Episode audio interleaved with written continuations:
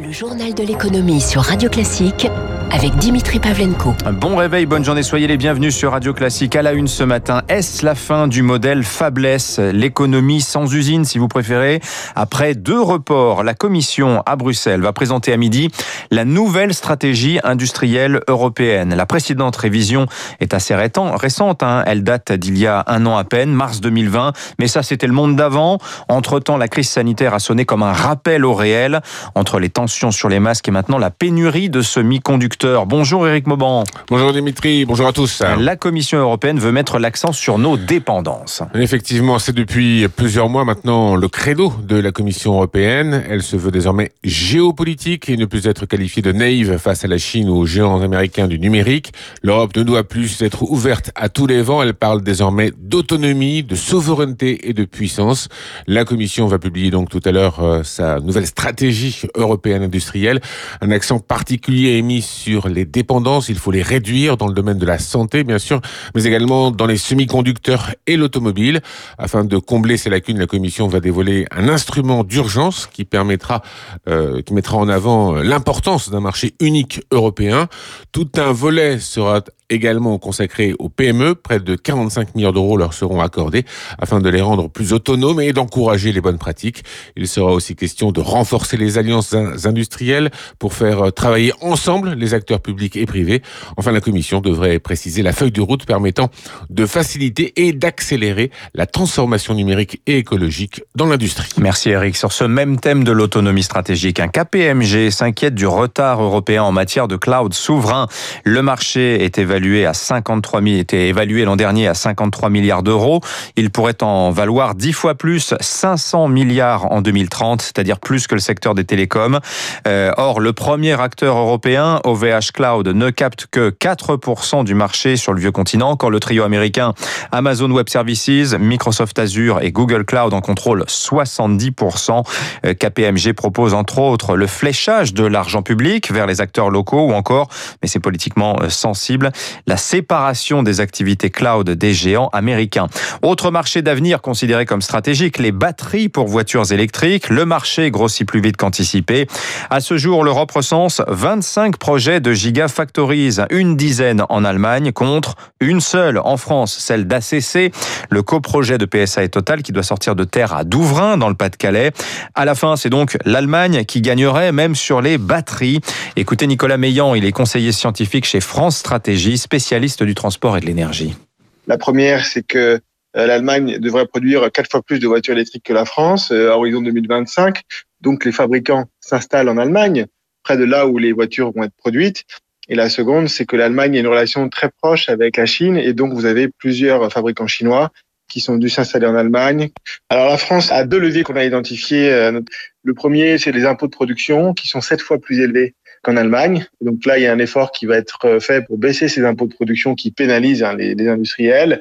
Et le second, c'est d'utiliser notre euh, électricité décarbonée comme un atout et de conditionner l'aide euh, à l'achat des voitures électriques à une empreinte carbone très faible de la production de batteries qui encouragerait les producteurs à venir euh, en France. Voilà, et je vous rappelle que le directeur général d'ACC, Yann Vincent, sera avec nous à 7h15. Dans l'actualité également ce matin, c'est très tendu entre Paris et Londres depuis quelques jours à propos de la pêche. Les Anglais ont euh, décidé unilatéralement d'imposer aux pêcheurs français de nouvelles conditions d'accès à leurs eaux poissonneuses.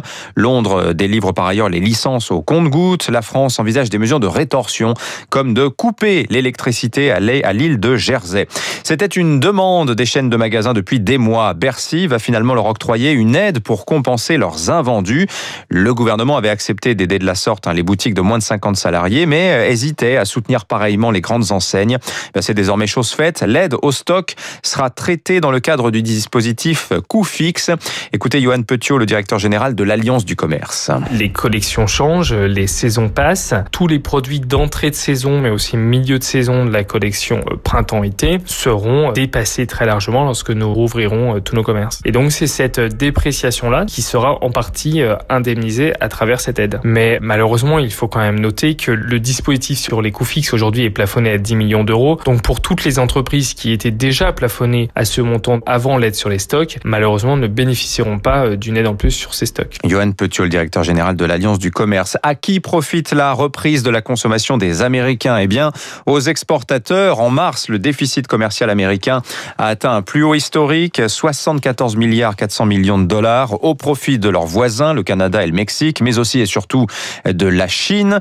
L'Europe aussi prend sa part. Hein. Les exportations vers les États-Unis devraient augmenter de 10 milliards en deux ans pour la France, selon Euler Hermès. Et puis d'ailleurs, c'est le genre de petite phrase hein, que surveille de près les marchés. Pour Janet Yellen, secrétaire d'État au Trésor, les taux d'intérêt américains devront sans doute être un petit peu relevés pour éviter une surchauffe de l'économie. La semaine dernière, le président de la Fed, Jérôme Powell, assurait qu'il n'était pas question d'y toucher euh, afin de soutenir la reprise. Enfin, Paris perdu pour Paris en Ligue des Champions. Le PSG, éliminé hier soir en demi-finale, retour par Manchester City. Beaucoup de fans ont regardé le match sur des sites de streaming gratuits et illégaux. Selon la Adopi, 3 millions et demi de Français pirateraient ainsi le football. Les diffuseurs évaluent le manque à gagner à 500 millions d'euros par an. Une proposition de loi est à l'étude pour mettre fin à la pratique. Eric Cuoche. Pas d'abonnement, une qualité d'image médiocre, mais en quelques clics, vous accédez au match que vous souhaitez voir en échange de 2-3 pubs. Le streaming séduit car c'est simple et gratuit. Pierre Rondeau, économiste du sport. Le fait que depuis quelques années, on ait vu une multiplication des chaînes payantes, euh, a fait que le fan de sport se soit dit, j'ai plus envie d'être considéré comme une vache à lait et je vais me tourner vers le streaming sportif. Face au phénomène, le Parlement étudie la possibilité de déréférencer ces sites, de les effacer d'Internet dès qu'ils sont repérés, là où aujourd'hui la justice peut mettre des mois. Une mesure répressive mais insuffisante. Pour Pierre Rondeau, il faut surtout rendre les matchs financièrement accessibles. Le meilleur moyen de lutter contre ce phénomène est de soutenir l'intérêt du consommateur. Payer 80 euros par mois pour le football, c'est indécent. La future loi s'inspire de ce qu'il se fait déjà au Royaume-Uni depuis 2017, mais le déréférencement est limite. Effacer un lien ne coupe pas la source de la vidéo. Alain Durand, fondateur de Content Armor, spécialiste du cyberpiratage. Ça ne va pas permettre d'empêcher le pirate de refournir d'autres liens dans l'immédiat. Par contre, ça va peut-être empêcher tout à chacun d'accéder facilement au contenu pirate. Pour autant, selon une étude britannique, lors d'une vague de fermeture de sites en 2014, les abonnements sur les plateformes légales ont bondi de 7 à 12% les mois suivants. Eric Cuoche, les marchés pour finir, le CAC en repli de 0,9% hier soir, 6251 points. Euh, à Wall Street, le Nasdaq marque une petite pause, lui aussi moins 1,9%. Apple notamment décroche de 3,5%. À noter les résultats de Pfizer, les trimestriels. Le groupe prévoit de vendre cette année pour 26 milliards de dollars de son Comirnaty, son vaccin anti-Covid. 6h40.